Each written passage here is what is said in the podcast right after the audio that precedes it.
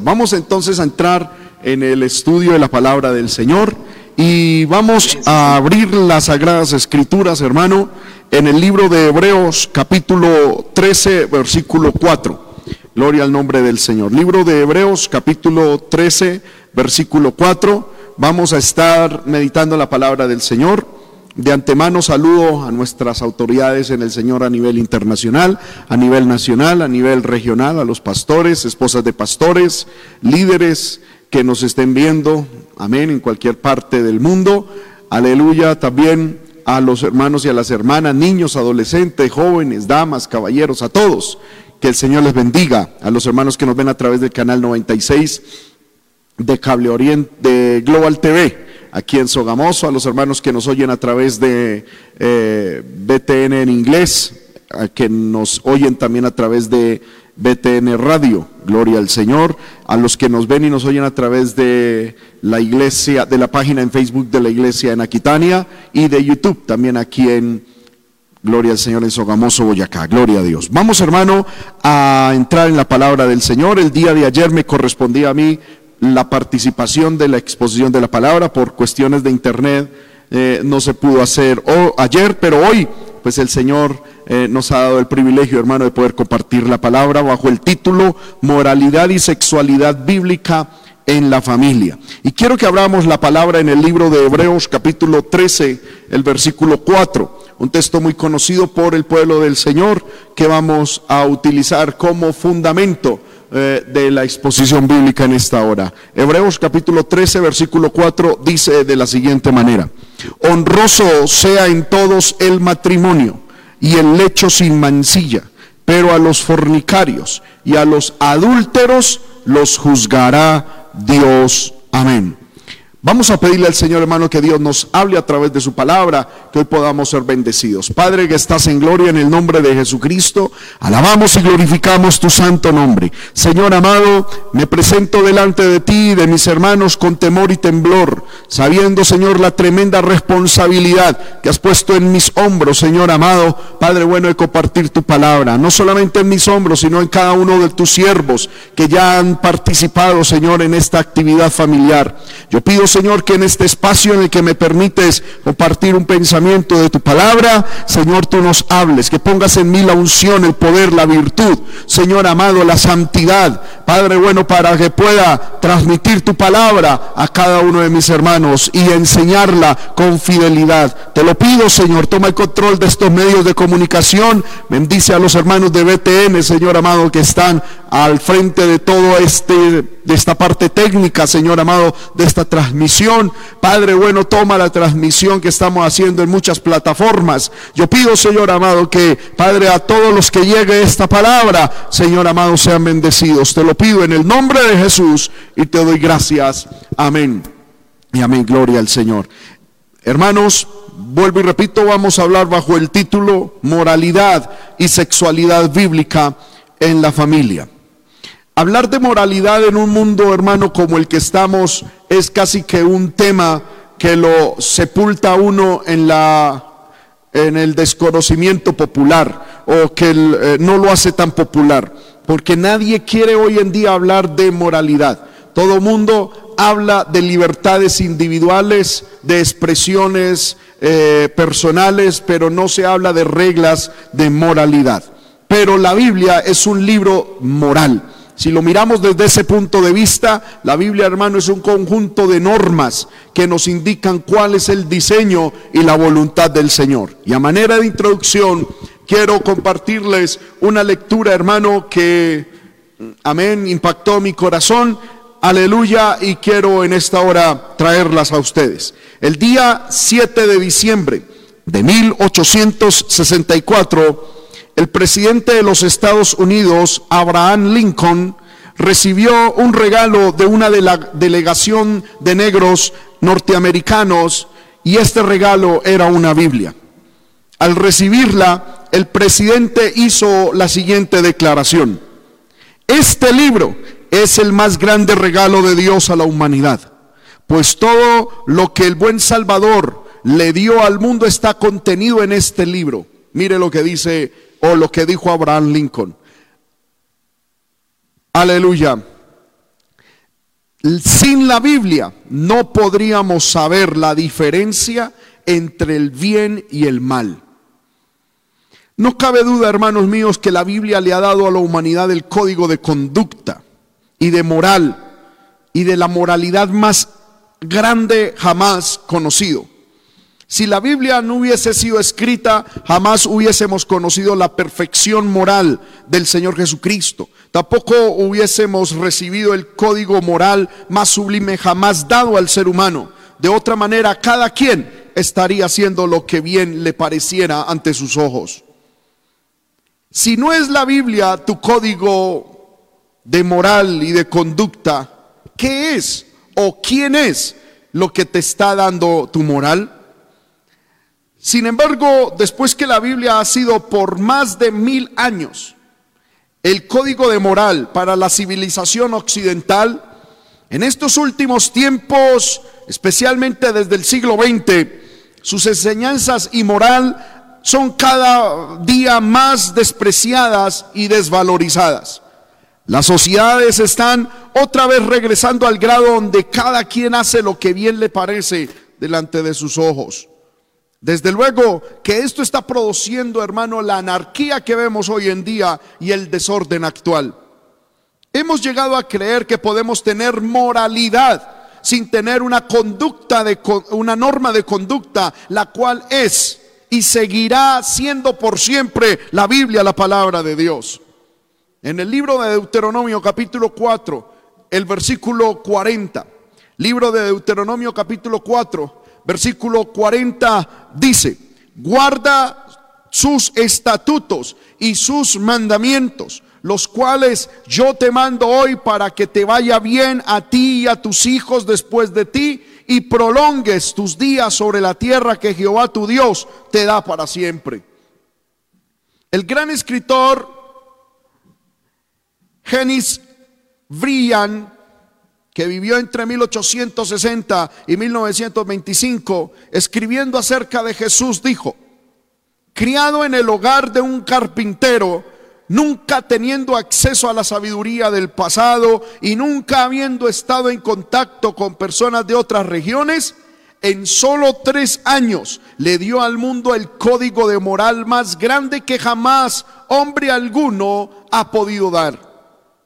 Thomas Jefferson expresidente de los Estados Unidos, escribió también acerca de Jesús, diciendo, Cristo nos ha dado el código más sublime y benevolente de moral que podamos tener para vivir. El destacado psiquiatra del siglo pasado, Fisher, y su coautor expresaron en su libro, Gloria al nombre del Señor, si tomáramos todos los artículos autorizados, jamás escritos por los más calificados psicólogos y psiquiatras acerca de la, acerca de la higiene mental, y los combináramos y refináramos, tendríamos un resumen incompleto acerca del sermón del monte de Jesús. Pero además sufriríamos muchísimo al querer siquiera compararlos. Por casi dos mil años el mundo cristiano escribe este psiquiatra destacado. Por casi dos mil años el mundo cristiano ha tenido en sus manos con el sermón del monte la respuesta total para vivir con perfecta salud mental y comportamiento de la vida. Vuelvo y repito, si no es la Biblia tu código, código de conducta y de moral, ¿qué o quién es lo que sobre lo que se fundamenta tu moral? Hermanos míos, en la Biblia encontramos esa cantidad de normas. Y no solo normas, son la descripción del pensamiento de Dios. Dios que es el creador del hombre, porque el hombre, aunque nos gusta el banano, no somos o no provenimos del mico ni del mono. No, la evolución no es el origen del hombre. Dios nos creó, Dios nos formó. Y es Dios el que nos ha dado su diseño. Es Dios el que ha dicho cómo es la vida y cómo tiene que ser la vida. Y en la Biblia encontramos esa moral. En el capítulo que leímos, hermano, al comienzo de esta disertación, leímos, honroso sea en todos el matrimonio y el lecho sin mancilla, pero a los fornicarios y a los adúlteros los juzgará Dios. Qué importante, hermano, que Dios establece y describe y nos hace entender ese conjunto de normas que son las que primero le agradan a Él y nos conducirán por una vida de alegría, de gozo, de bienestar y de prosperidad. El diseño de Dios es el orden, el diseño de Dios, hermano, es la prosperidad, mientras que el diseño del diablo es el desorden y la pobreza. El diseño de Dios es el avance, el diseño de Satanás es el retroceso. La idea de Dios es la vida, el diseño de Satanás es la muerte.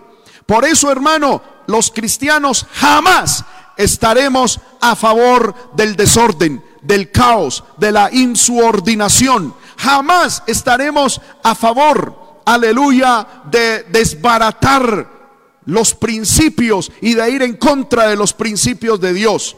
Los cristianos siempre estaremos a favor de la Biblia. Por eso los cristianos estamos a favor del matrimonio, estamos a favor de la familia, estamos a favor de que sean los padres los que tengan la autoridad, el derecho y la obligación de criar a sus hijos.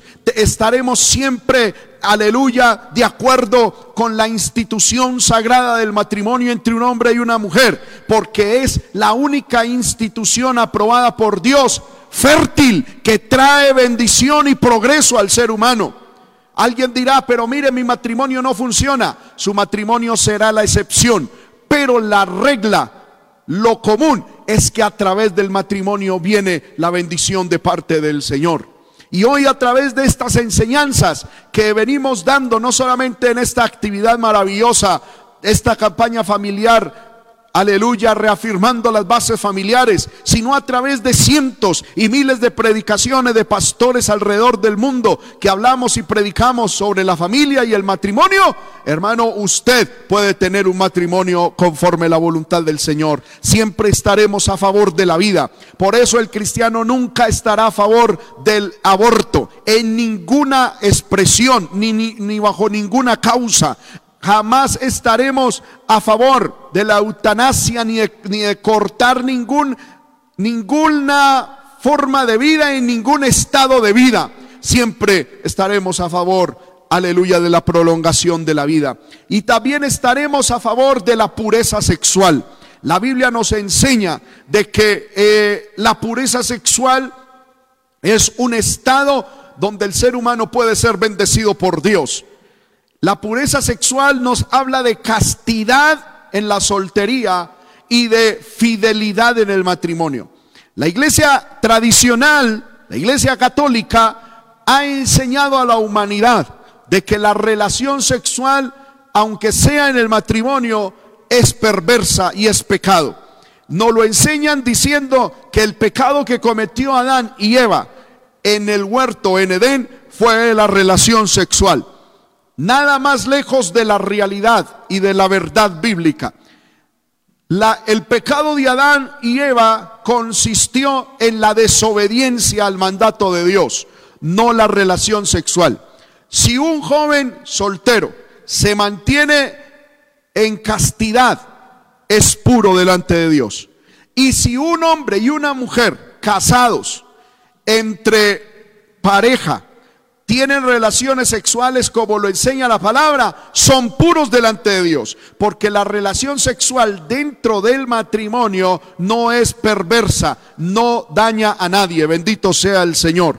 Pero el Satanás sabiendo tal cosa, de que, hermano, la relación sexual dentro del matrimonio trae pureza a la pareja, no obstante ha querido dañar, manchar, ensuciar, contaminar, tergiversar esa relación pura que se puede tener dentro del matrimonio. Aleluya. Y por eso la Biblia nos enseña cuáles son las normas de moral que debemos tener.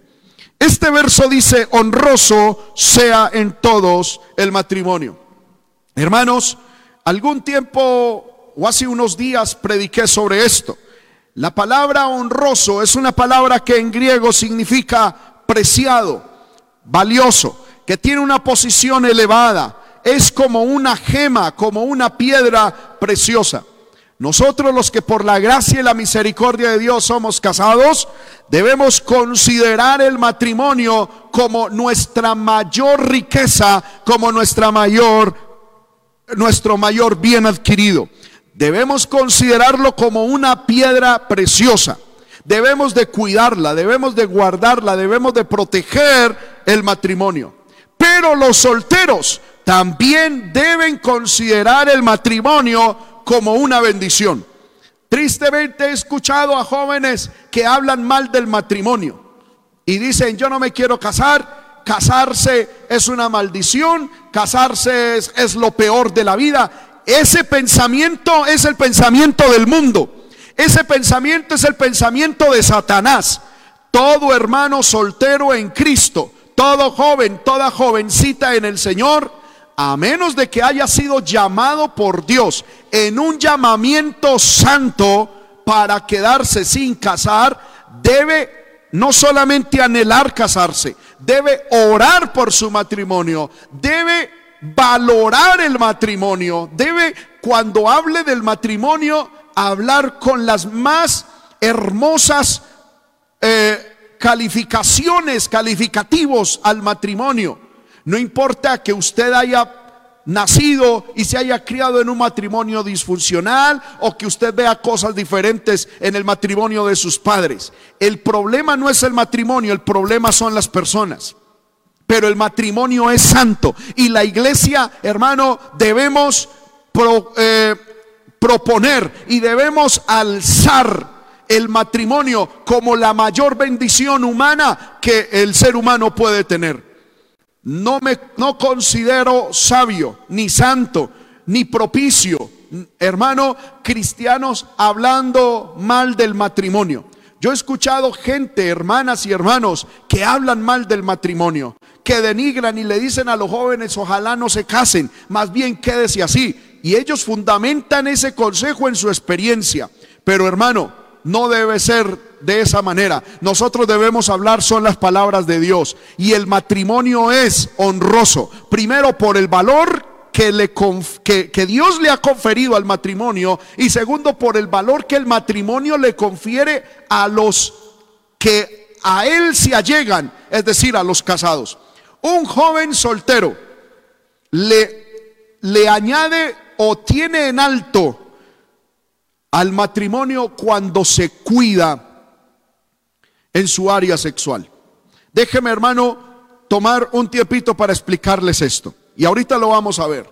En la Biblia pareciera, cuando uno estudia desde el original griego, los términos fornicación y adulterio, pareciera que hay veces son utilizados de manera indistinta. y nosotros sabemos bien que la fornicación no es lo mismo que el adulterio y el adulterio no es lo mismo que la fornicación, pero sí tienen mucho que ver. Eh, la fornicación es la relación sexual antes del matrimonio.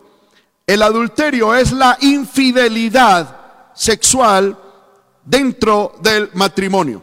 Amén. Por lo tanto, alguien dirá, de esa manera es imposible que un que un casado fornique o que un soltero adultere. Y yo le quiero decir lo siguiente, hermanos míos, cuando una persona soltera tiene fornicación, puede que se le impute desde el, desde el texto bíblico también el pecado de adulterio, aunque, aunque cometa una relación sexual sin casarse.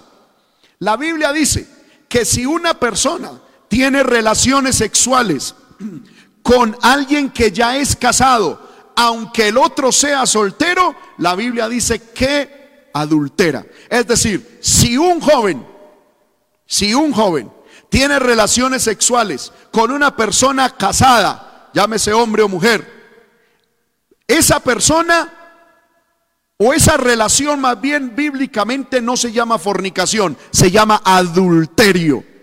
Ahora, toda fornicación cometida por un eh, por una persona soltera también se le puede llamar adulterio. ¿Por qué? Porque está siendo infiel a su futuro esposo o esposa. Por eso, hermano, es que la fornicación es un pecado tan terrible, hermano, delante de los ojos de Dios. Segundo, o más bien tercero, la Biblia dice que la fornicación es un pecado que se comete contra Dios, contra el futuro cónyuge y contra el cuerpo. Gloria al nombre del Señor. Amén. Todos los otros pecados están fuera del cuerpo, pero la inmoralidad sexual, hermano, es, es un pecado contra el cuerpo. Bendito sea el Señor. Por eso la Biblia dice que nosotros debemos honrar el matrimonio. Hermano, usted que está casado, honre su matrimonio. Téngalo como, aleluya, su tesoro preciado. Hermano que todavía no está casado, cuídese para Dios y para su futuro cónyuge. Valore el matrimonio. O ore por un buen matrimonio prepárese y cultive un espíritu, un alma, hermano, que aporte a su futuro matrimonio. Porque nosotros los cristianos amamos, respetamos, hacemos respetar el sagrado vínculo del matrimonio. De hecho, la Biblia enseña que las mujeres adultas, no adúlteras, sino adultas, deben enseñarle a las mujeres jóvenes a amar el matrimonio, a estar sometidas a sus esposos, a ser mujeres de bien, castas, cuidadosas de su hogar. El cristiano, vuelvo y repito, debe tener, hermano, como mayor tesoro en la vida, y hablo en términos humanos, el matrimonio. No debe estar por encima del matrimonio ninguna otra cuestión humana. No debe estar por encima del matrimonio el trabajo, ni la economía, ni la salud, ni el bienestar personal, ni siquiera los sentimientos individuales. El matrimonio está por encima de toda de todo interés y de todo valor humano. Y así lo debemos vivir y así lo debemos predicar. Bendito sea el nombre del Señor. Pablo, o más bien el escritor a los hebreos, dice, honroso sea en todos. Cuando dice todos es todos. Y obviamente no está haciendo ningún tipo de salvedad, a menos de que una persona sea soltera por llamamiento de Dios para servir en la obra del Señor. Amén. Gloria al nombre de Cristo. Pero de resto, todos debemos honrar al matrimonio. Y todos debemos pedir. Padres de familia que me están escuchando en esta hora y que tienen sus hijos solteros, oren para que Dios bendiga a sus hijos con un buen matrimonio. Jóvenes, oren por su futuro matrimonio. Se dice, hermano, que la segunda más importante decisión que el ser humano debe tomar en la vida es con quién se va a casar. La primera es recibir a Cristo en su corazón. La segunda es con quién se va a casar. Pero muchas veces invertimos tiempo, mucho tiempo y mucha oración y, y mucha investigación para saber qué voy a estudiar pero no se ora, Señor, bendíceme con un buen matrimonio. Bendice a mis hijos con un buen matrimonio. Y muchos casados no oran por su matrimonio. Yo he escuchado hermanos y hermanas que dicen, hermano, yo ya le dije, Señor, te entrego mi matrimonio, usted verá qué hace. No es así. Hasta que la muerte nos separe, debemos luchar por nuestro matrimonio, debemos mantener firmes la honra, el valor, aleluya, y la posición elevada que tiene el matrimonio. Alabamos y glorificamos el nombre del Señor. Entonces el matrimonio debe ser honrado y debe ser honroso. Hay hermanos y hermanas, personas que les, les da vergüenza portar un anillo de casado. Y algunos dicen, ay, ¿para qué eso? Hermano, usted y yo debemos de tener nuestro anillo y portarlo con honra, con alegría. Es una, hermano, es la primer barrera contra, la, contra el adulterio contra la fornicación.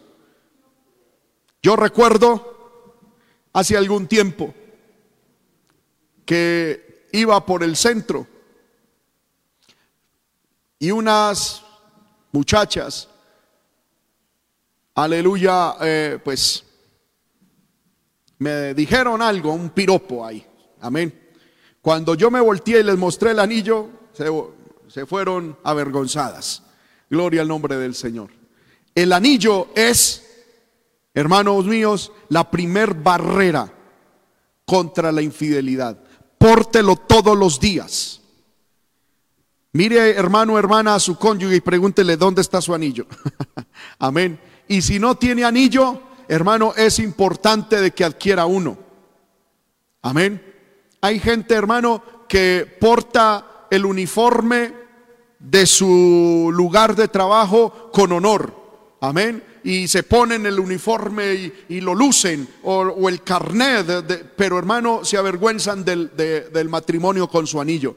Todos debemos de tener, hermano, los cristianos debemos de tener en, en, alto y en honroso el matrimonio, portando este símbolo maravilloso del anillo. Alabamos el nombre del Señor. Y si usted, hermano, por alguna razón no lo tiene, por alguna razón, hermano, lo perdió, o ya, amén, se lo robaron, bueno, Hermano,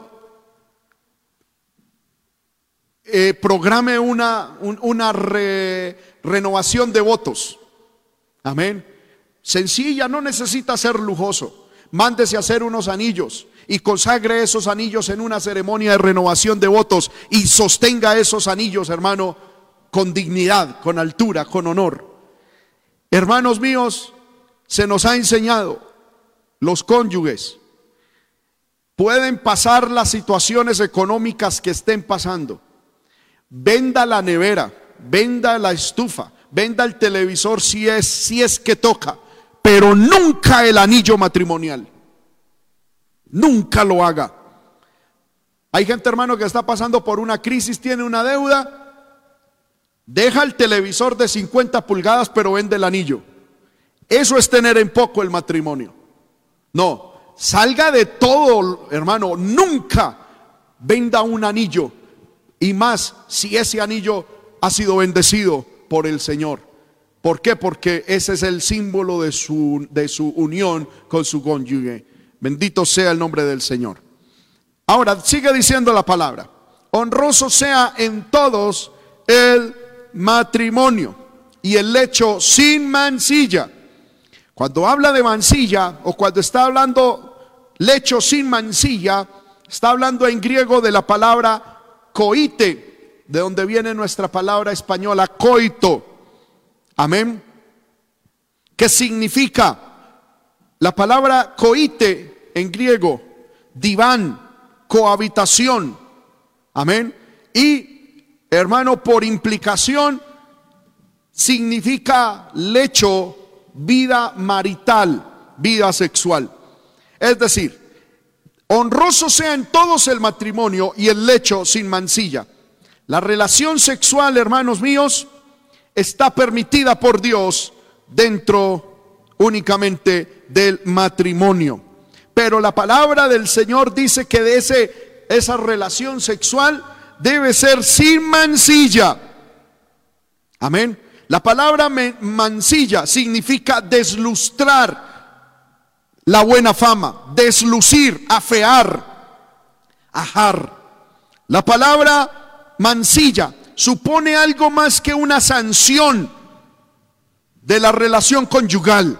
Abarca la responsabilidad de preservar su intimidad de las prácticas perversas y envilecedoras e inmorales de esta sociedad lasciva en la cual estamos hoy en día.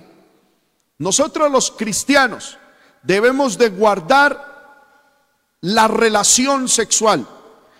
Esto significa que no porque estemos casados se puede realizar de todo y en todo tiempo la intimidad sexual. Debe ser un lecho sin mancilla y la relación sexual es, entre otras cosas, para honrar el matrimonio. El matrimonio no es para tener relación sexual. La relación sexual debe honrar el matrimonio. Hermanos míos, los cristianos trajeron al mundo un nuevo ideal de pureza. Hasta los paganos en tiempo antiguo lo reconocían. Amén. La expresión sexual o la expresión, corrijo, bíblica sin mancilla, quiere decir que debe estar libre, de toda contaminación de lo que es sensual. Hermanos, sugiere la abstinencia de todas las acciones y de todos los pensamientos que deseen al deseo que no esté de acuerdo con los votos de virginidad o los votos nupciales que una persona ha contraído. Da énfasis a la, a la cohibición y abstinencia de todas las actividades y estímulos sexuales que mancillen la pureza de una persona delante de Dios. Incluye el control del cuerpo en santidad y en honor, según dice Primera de Tesalonicenses, capítulo 4, versículo 4. Y como sigue diciendo la palabra, no en pasión de concupiscencia, según Hebreos, capítulo 4, versículo 5. Esta instrucción bíblica en particular, hermanos míos, es para los solteros, pero también para los casados. Con respecto a la enseñanza bíblica tocante a la moralidad sexual, vamos a estudiar lo siguiente. Primero, la intimidad sexual se reserva única y exclusivamente para la relación matrimonial. Y Dios la aprueba y la bendice solo en ese estado. Podemos leer varias citas, hermano. No la vamos a leer en Génesis 2, 24 en adelante, Dios establece el matrimonio y bendice a Adán y a Eva. Amén. También, libro de Cantar de los Cantares, me gustaría que pusiéramos esta cita. Cantar de los Cantares, capítulo 2, versículo 7. Bendito sea el nombre del Señor. Cantar de los Cantares 2, 7 dice, yo os conjuro, oh doncellas de Jerusalén, por los corzos y por las siervas del campo, que no despertéis ni hagáis velar al amor hasta que quiera. Es decir, la mujer que estaba escribiendo o diciendo esto, le estaba diciendo a las doncellas de Jerusalén y las estaba conjurando por los corzos y por las siervas de que no despertaran el amor en ellas antes de tiempo. Eso nos habla de santidad, porque hay un tiempo en el cual el amor debe ser despertado y las pasiones deben ser despertadas. Y es única y exclusivamente en el estado del matrimonio. Mediante este, el matrimonio, los esposos llegan a ser un solo cuerpo según la voluntad de Dios. Dios ordena y honra el placer físico y emocional que resulta de la relación matrimonial fiel. Hermanos míos, Dios creó la relación sexual y la creó con unos propósitos claros. Primero, la reproducción humana. Segundo, el placer, aleluya, humano, el placer físico y emocional que resulta del ejercicio de la sexualidad. Y tercero, como máxima expresión de unidad. Cualquier cosa que atente contra estos tres principios es satánico y demoníaco. Por ejemplo, el adulterio, la fornicación, la homosexualidad, la sensualidad, la impureza y las pasiones degradantes se consideran serios pecados a los ojos de Dios ya que son la transgresión de su ley. En el libro de Éxodo, capítulo 20, versículo 14. Libro de Éxodo capítulo 20, el versículo 14 dice de la siguiente manera, no cometerás adulterio. Amén. Aleluya. Entonces, todos estos pecados, hermano, van contra la ley de Dios. Y la corrupción van contra la ley de Dios y contra, aleluya, y, y contra la corrupción de la, de, la relación matrimonial.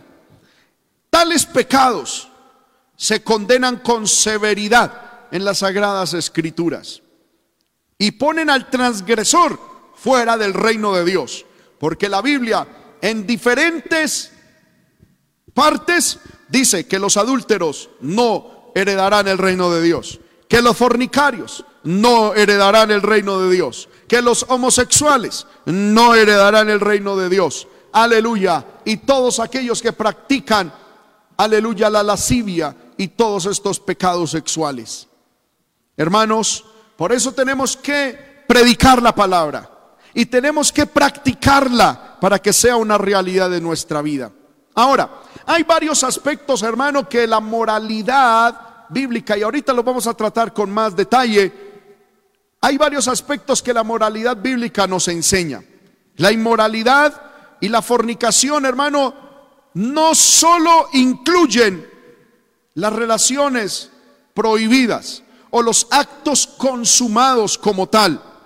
Escuche esto, sino también cualquier acto de satisfacción sexual propia o con otra persona que no sea el cónyuge, lograda por el descubrimiento o la explotación de la desnudez de esa persona. Vuelvo y repito, la inmoralidad y la fornicación incluyen no solo el coito prohibido o la relación sexual prohibida o los actos en sí consumados, sino también cualquier acto de satisfacción sexual que no esté dentro del matrimonio. Dentro de lo inmoral tenemos que mencionar la pornografía. La pornografía es un pecado delante del Señor. La masturbación es un pecado delante del Señor. Amén. Las relaciones, hermano, ¿cómo lo llamaría? Mm, las relaciones sexuales entre jóvenes no consumadas. Conocimos, hermano, hace mucho tiempo el caso de unos jóvenes a quienes Dios les sacó el pecado a la luz. Y estos jóvenes llegaron diciendo, hermano, pero es que realmente nosotros no cometimos ninguna fornicación ni ninguna inmoralidad porque no llegamos al clima, a lo que se llama el orgasmo en la relación sexual. Tal cosa, hermano, sigue siendo para Dios una depravación, es pecado delante del Señor. Amén. Las caricias íntimas entre solteros o entre novios, los besos, aleluya, y los derechos sexuales, aunque no terminen necesariamente en, en una relación sexual o en una en un clima orgásmico, hermano, son depravación delante del Señor. El apóstol Pablo en Primera de Corintios capítulo 7 por eso es que, hermano, nosotros los predicadores, los siervos del Señor, insistimos tanto. Dos jóvenes no deben estar juntos. Dos jóvenes no casados, hombre y mujer, no deben estar juntos, ni en una casa, ni en una pieza, ni saliendo al parque. Eso es abrirle puertas a Satanás. Los jóvenes, hermano, no deben estar sosteniendo eh, conversaciones al hermano en una intimidad rara. No, los jóvenes santos se guardan para Dios. En el libro de Primera de Corintios capítulo 7 versículo 1 en adelante dice, Primera de Corintios 7 1. En cuanto a las cosas que me escribisteis, Dice, bueno le sería al hombre no tocar mujer, pero a causa de las fornicaciones, cada uno tenga su propia mujer y cada uno tenga su propio marido. Me llama la atención esto. Estos dos primeros versos, Pablo, ¿a quién se los escribe? ¿A los casados o a los solteros? Por definición, por lógica, es a los solteros, porque dice a causa de las fornicaciones. En sí mismo, pues, un casado no puede fornicar, pero un soltero sí. Ahora, a los solteros, ¿qué les dice Dios? Que no toquen mujer. Amén. Por eso, hermano, aún dentro del noviazgo cristiano, esas cuestiones se deben evitar. ¿Por qué? Porque traen, hermano, y traen imaginación y despiertan al amor antes de tiempo. Por eso en, en Qatar de los Catares dice, os conjuro doncellas, es decir, ustedes jovencitas de Jerusalén, por los corsos, que no hagan despertar al amor. Es decir, no se pongan a mirar cosas, no se pongan a oír cosas, no se pongan a prestarse para despertar en ustedes cosas que todavía no es tiempo que despierten. Amén. Y cuando ya estén casadas, no lo hagan dormir. Bendito sea el Señor. Hay que saber entender el tiempo para sentir y para, hermano, darle lugar a estas cuestiones sexuales. Pero hay jóvenes, hermano, y adolescentes y me temo que hay muchos que en esta cuarentena le han dado terribles espacios y han abierto puertas a la pornografía, a la masturbación, a la autoexploración, a conversaciones, a imágenes y a cosas que les han hecho despertar sentimientos y emociones que no debieron haber despertado. Y ahora el problema es ¿Cómo vencer sobre esas cosas que nunca debieron haber sido despertadas, sino hasta el matrimonio? Bendito sea el nombre del Señor. Hermano, un noviazgo que se fundamente en caricias, besos, en una sensualidad no completa, en una sexualidad no totalmente explícita, es un noviazgo que difícilmente sabrá si ese matrimonio futuro será la voluntad de Dios. Amén. Bendito sea el nombre del Señor. A los solteros y a las solteras, bueno les sería que no se tocaran. Amén. Sino que pudiesen llegar, como dice Pablo a Timoteo, puros. Pablo le dice a Timoteo, consérvate puro. Amén. Entonces, a los hermanos solteros, no despierten el amor antes de tiempo. No se pongan a leer, controlen su mente. Si de pronto habrá algún joven que vino del mundo, que el Señor lo rescató y en el mundo tuvo experiencias, aleluya, hermano, cuídese el doble. Amén. Someta su cuerpo al Señor, sus sentimientos. Amén usted menos debe permitirse conversaciones, acercamientos al sexo opuesto.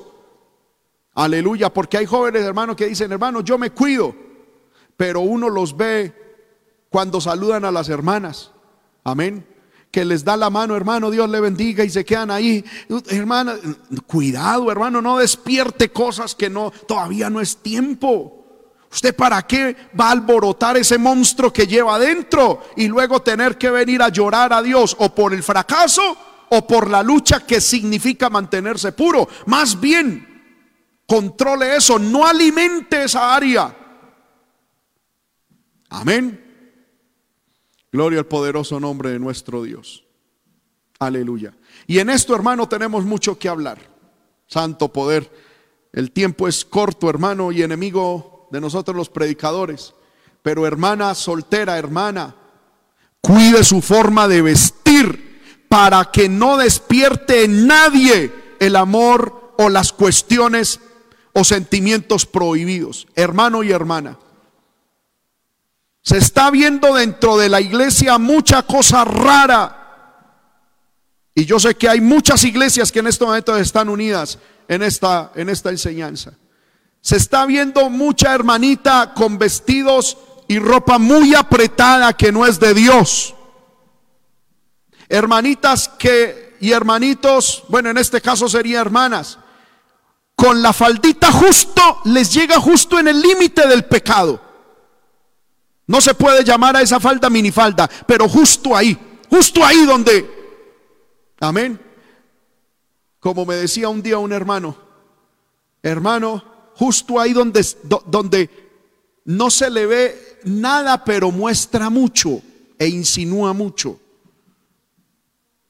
Hermana, no, no despierte esas cuestiones ni en usted ni en otra persona blusas muy escotadas, mangas sisa muy sospechosas, se está viendo dentro de las iglesias hoy en día. Y yo no sé si los pastores que están unidos a esta actividad estarán de acuerdo conmigo o pensarán que no se debe predicar esto. Pero esto es moralidad cristiana. Esto es moralidad bíblica. ¿Qué hace una hermanita y más soltera? Mostrando su figura, mostrando amén, su cuerpo, insinuando. Mi pregunta siempre la hago es, ¿qué quiere mostrar? ¿A quién quiere mostrar? ¿Para qué quiere mostrar? La hija de Dios se valora, la hija de Dios se respeta a sí misma.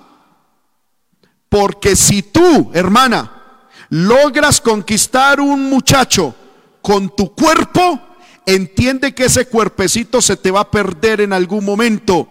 Y si ese varón está contigo por tu cuerpo, luego te va a cambiar por otra que tenga un mejor cuerpo cuando tú ya no tengas el cuerpo que él quiere ver. La hija de Dios se respeta.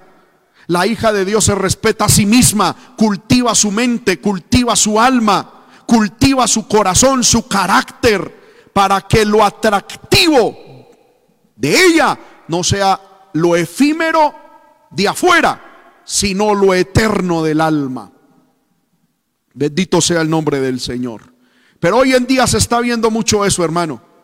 Y entre las jóvenes. Y no solamente estoy hablando, alguien estará diciendo, ay, me la está echando a mí. Piense lo que quiera. No se las estoy echando a nadie. Estoy viendo eso, hermano, en muchos lugares. Y por Facebook y por YouTube. Lo ve uno. Ya la moda cristiana en esta cuarentena parece que se está cambiando. Que el Señor reprenda al diablo. Mil veces que el Señor reprenda al diablo. Llámenme como me llamen y mírenme mal y hagan y tuerzan la boca como, como quieran. Yo predicaré la palabra y los hombres de Dios predicaremos la palabra. Y no interesa quién sea, si cuando hermanos nos reunamos de nuevo en nuestras congregaciones, vemos ese tipo de vestimentas entran en disciplina después de una cuarentena. Sí, señora. Y sí, señor, también a los hermanos. Porque por ahí uno está viendo, hermano, uno ve por Facebook, hermanos varones, y aún hasta pastores, en pantaloneta en la calle. ¿Quién dijo?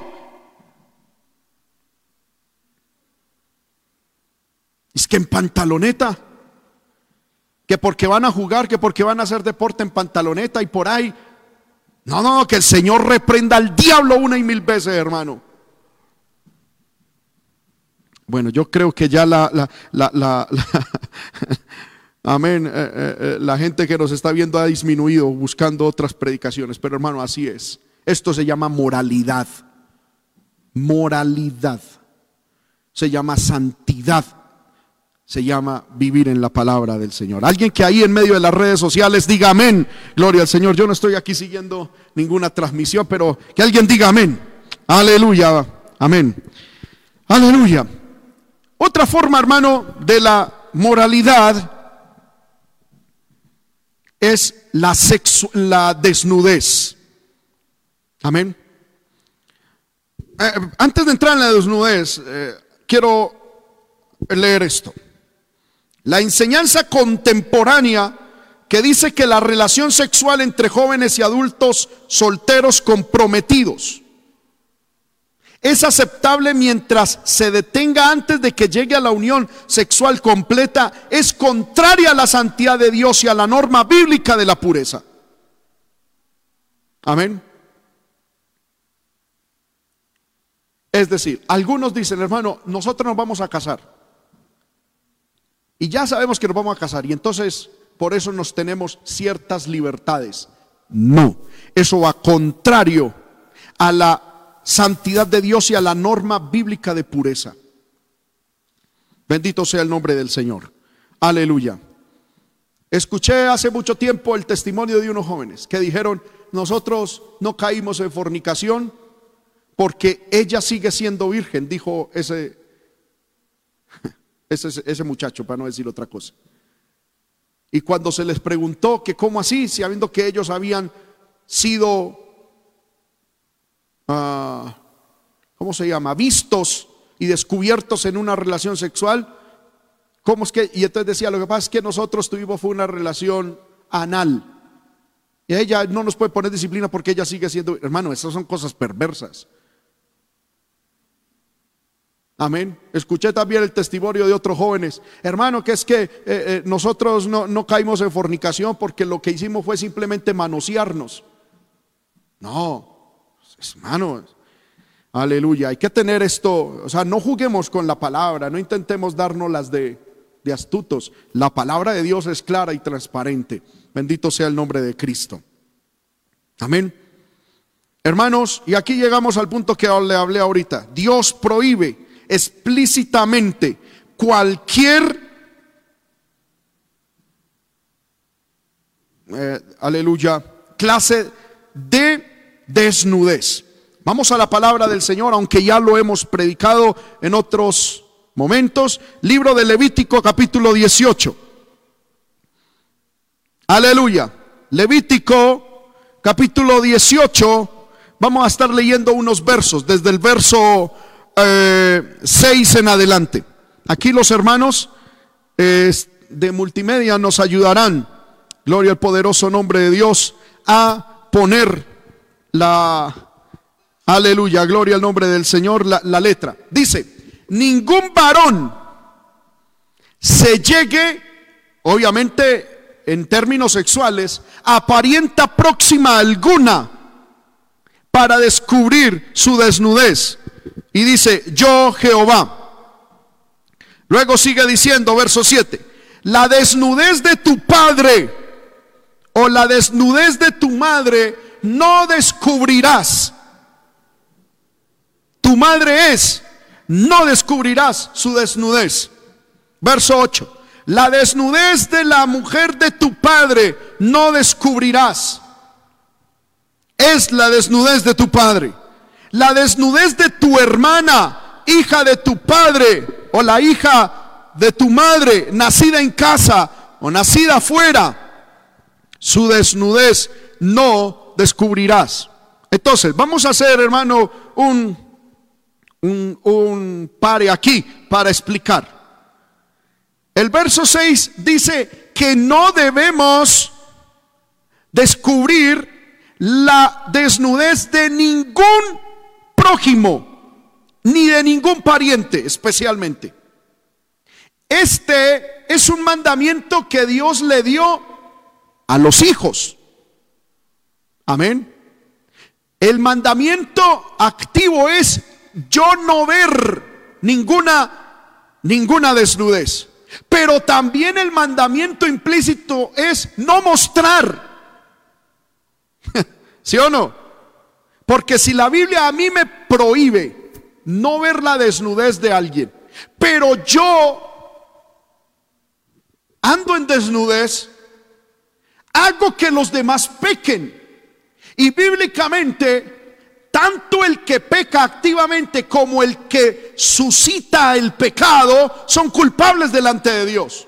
Porque la Biblia dice, ay, por quien vienen los tropiezos. Mejor le fuera que se le atase una piedra de, de moler y se tirase a lo profundo del mar que hacer caer a uno de estos pequeños. Entonces, el mandamiento es, yo bíblicamente no debo ver desnudez. Por eso la pornografía es pecado delante de Dios. Pero yo tampoco debo suscitar que alguien vea ninguna desnudez mía. Entre parientes no debe haber desnudez. Entre padres, yo no debo mirar la desnudez y nadie debe mirar la desnudez de sus padres. Pero ningún padre debe mostrar la desnudez a sus hijos. Amén. Hermano, porque hoy en día eso se da mucho. Ay, que es que como yo estoy en mi casa, entonces, perdóneme la expresión, estoy en ropa interior porque estoy en mi casa. Y hombres sin vergüenzas en ropa interior y sus hijas viendo tal bochornoso escenario. Y algunas mujeres también, ay, que estoy en mi casa y estoy haciendo aseo. Y entonces estoy en ropa interior y con hijos ahí. Ahí hay doble pecado, en el sentido en que los hijos están viendo desnudez de los padres y los padres están mostrando su desnudez a los hijos. Poder en el nombre de Cristo, aleluya. Seguimos contentos, ¿verdad? Sigue diciendo, la desnudez de la mujer de tu padre no descubrirás. Es decir, la desnudez de tu madrastra o, o padrastro. Verso 9 la desnudez de tu hermana. Este mensaje, este mandamiento es para quién? Si dice el mandamiento, la desnudez de tu hermana, es para los hermanos. Y no dice únicamente a los varones. Si este texto lo lee una mujer, la Biblia le dice a la mujer, la desnudez de tu hermana no descubrirás. Porque hoy en día un demonio de lascivia se está metiendo también de esa manera que entre mujeres se está viendo y se está descubriendo la desnudez, cosa que va contra la moralidad de Dios y lo que está escrito en la palabra. Seguimos contentos, hermano. Aleluya. Bendito sea el nombre del Señor. Hermanos, no importa si usted es mujer o varón, no descubran la desnudez ni de su hermana ni de su hermano, ni de la hija de su padre o la hija de su madre, es decir, hermanastras o hermanastros. Amén. Verso 10. La desnudez. Verso 10. La desnudez de la hija de tu hijo. Es decir, ¿quién es la hija de mi hijo? Mi nieta. No se puede descubrir la, la desnudez de los nietos o de la hija de tu hija. No descubrirás. Amén. Que es que, ay, que es que yo soy el abuelo o nieta, venga para acá. No, corrompido hijo del diablo se tiene que arrepentir. Amén. Aleluya. Dice la palabra, verso 11. La desnudez de la hija de la mujer de tu padre. Es decir, ¿quién es la hija de la mujer de mi padre? Mi hermanastra. Amén, engendrada de tu padre, tu hermana es. Su desnudez no descubrirás. Verso 12. La desnudez de la hermana de tu padre. ¿Quién es? La tía. Es la hermana de mi padre. Los tíos paternos no se puede descubrir la desnudez de los tíos paternos. Verso 13, la desnudez de la hermana de tu madre, tíos maternos, no descubrirás. Verso 14, la desnudez del hermano de tu padre, tíos paternos, no descubrirás. Amén. No llegarás a su mujer. ¿Quién es? ¿A qué mujer está hablando? A la mujer, a la esposa de mi tío tampoco nos podemos llegar ni descubrir su desnudez. La desnudez de tu nuera no descubrirás. Este mandamiento es para los suegros. No descubrirás la desnudez de tu nuera, pero la nuera tampoco tiene por qué estar mostrando ningún tipo de desnudez. Verso 16. La desnudez de la mujer de tu hermano, es decir, la cuñada, la, esposa de mi hermano es mi cuñada. No puedo estar mirando la desnudez de ella, ni ella tampoco tiene por qué estar mostrándola. Verso 17, la desnudez de la mujer y de su hija no descubrirás.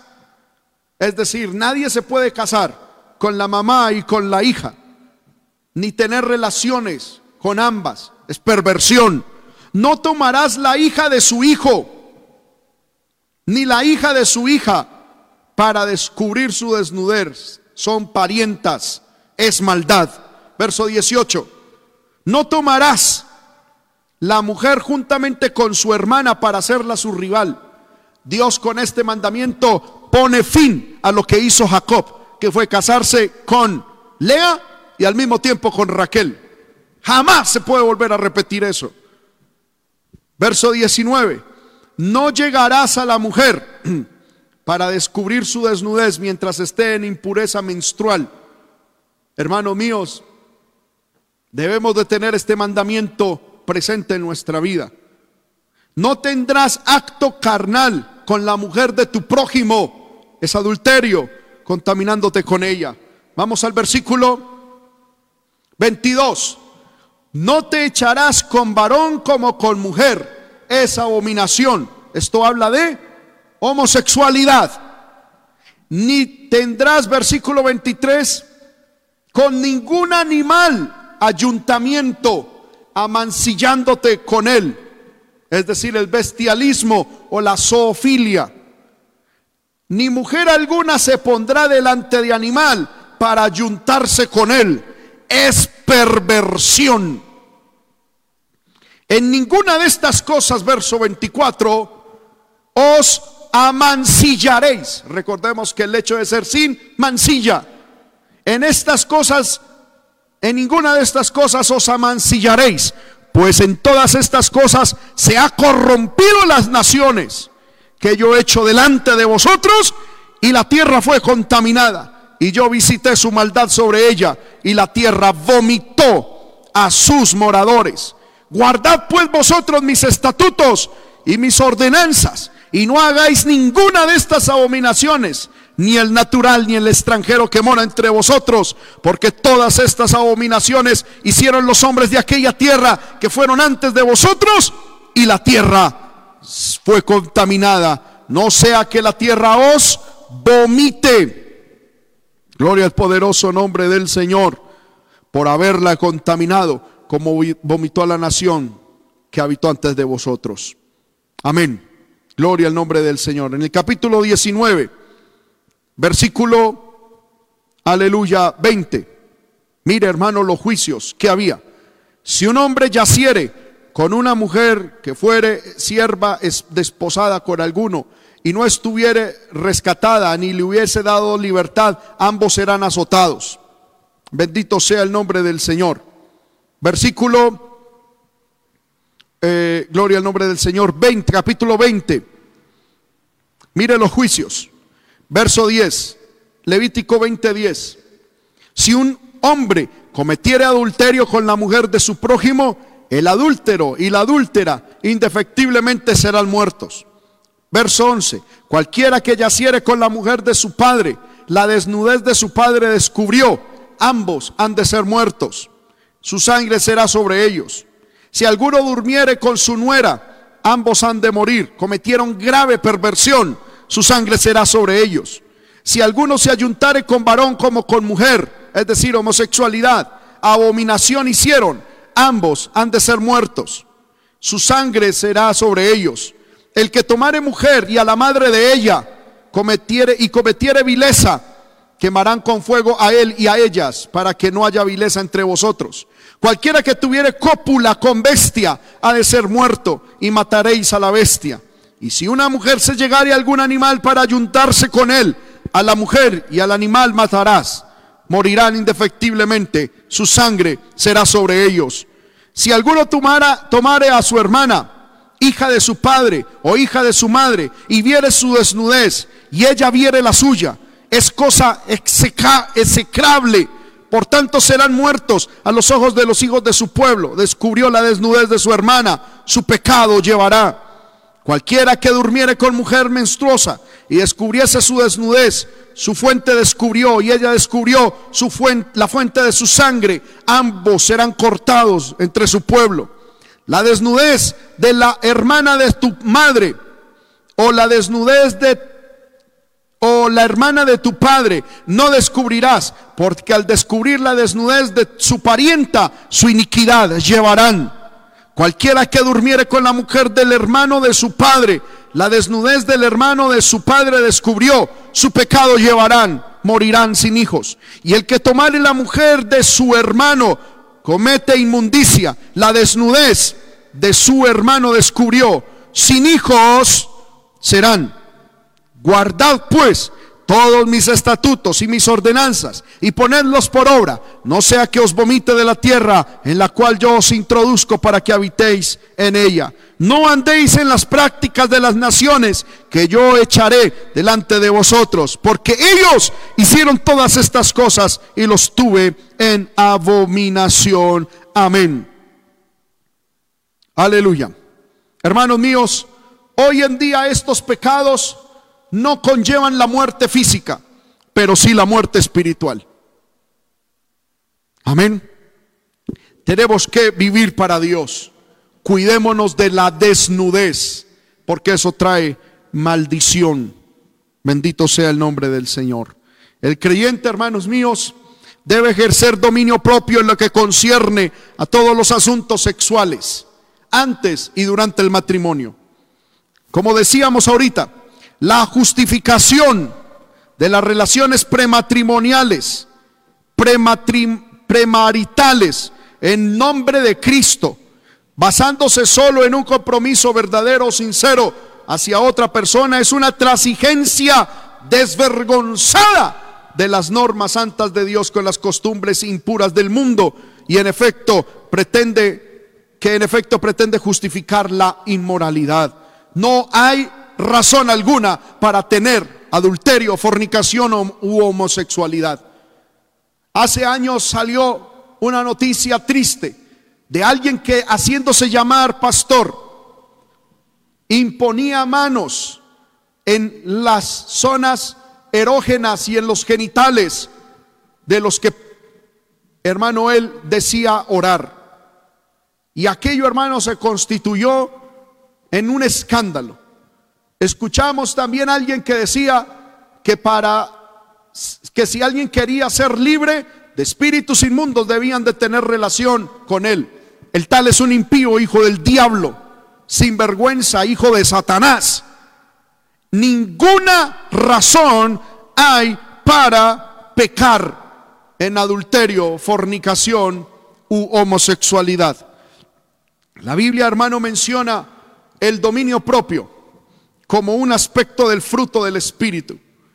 La conducta positiva y pura que está en, contraste con los estímulos y satisfacciones sexuales inmorales, como son el adulterio y la fornicación. La entrega por fe a la voluntad de Dios con respecto a la pureza abrirá el camino para recibir el don del dominio propio por medio del Espíritu Santo. Algunas rápidamente prácticas que son inmorales. La fornicación es, hermano, las actividades sexuales antes o fuera del matrimonio. No se limita a los actos sexuales consumados, sino que comprende cualquier actividad o estímulo sexual íntimo fuera de la relación sexual. Incluso el acariciar partes íntimas del cuerpo o ver la desnudez de otra persona como lo acabamos de leer, lo cual es transgresión de las normas de la moralidad de Dios para con su pueblo. La lascivia es otra inmoralidad. Viene del griego aselgeia. Denota la ausencia de claros principios de moralidad, sobre todo el descuido del dominio propio en lo sexual para mantener la conducta pura. Amén abarca la inclinación a la complacencia en las pasiones pecaminosas o a su estímulo. Y por eso es una participación en una conducta que no tiene justificación bíblica. La autocomplacencia, como es la masturbación, el autoerotismo, conversaciones impúdicas, llamadas a líneas calientes, pornografía, conversaciones sexuales entre dos personas, pensamientos y fantasías sexuales, cambio de roles, asignación de roles, cambio de género, son, aleluya, aleluya, conductas lascivas delante del Señor. Amén. La lujuria es tener un deseo inmoral que se solo se satisface, hermano, o, o solo se acaba cuando se satisface. Bendito sea el nombre del Señor.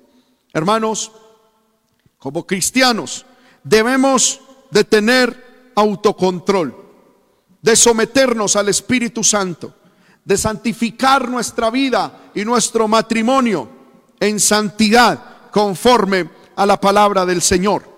Pues la voluntad de Dios en todas las áreas, pero de manera específica en el área sexual, según Primera de Tesalonicenses, el capítulo 4, del versículo 3 al versículo 6, es la santificación. Amén. El Señor condena la prostitución, que esto, hermano, muchas veces lo rechazamos en la sociedad, pero lo se, se practica. La prostitución es tener relaciones sexuales a cambio de algo, dinero, bienes materiales, y se puede practicar por fuera del matrimonio y dentro del matrimonio, y eso es inmoral delante del Señor. Adulterio, que es la infidelidad matrimonial. Incesto, que son las relaciones dentro de la familia. Amén. Relaciones sexuales con primos, con hermanos, con sobrinos, entre padres. Hay hombres pervertidos que usan a sus hijas para tener relaciones sexuales. Los de los tales la condenación está cerca, dice la palabra. Y no solo la condenación, sino la cárcel. Hermana, usted que está viendo este mensaje, si usted sabe de que alguien llamándose esposo, padre, lo que sea, aleluya, está abusando y cometiendo incesto, no tape ese pecado. Denúncielo ante las autoridades. Aleluya, porque no quedará impune ninguno que tapa estos pecados. Fornicación, inmoralidad, sexual, homosexualidad.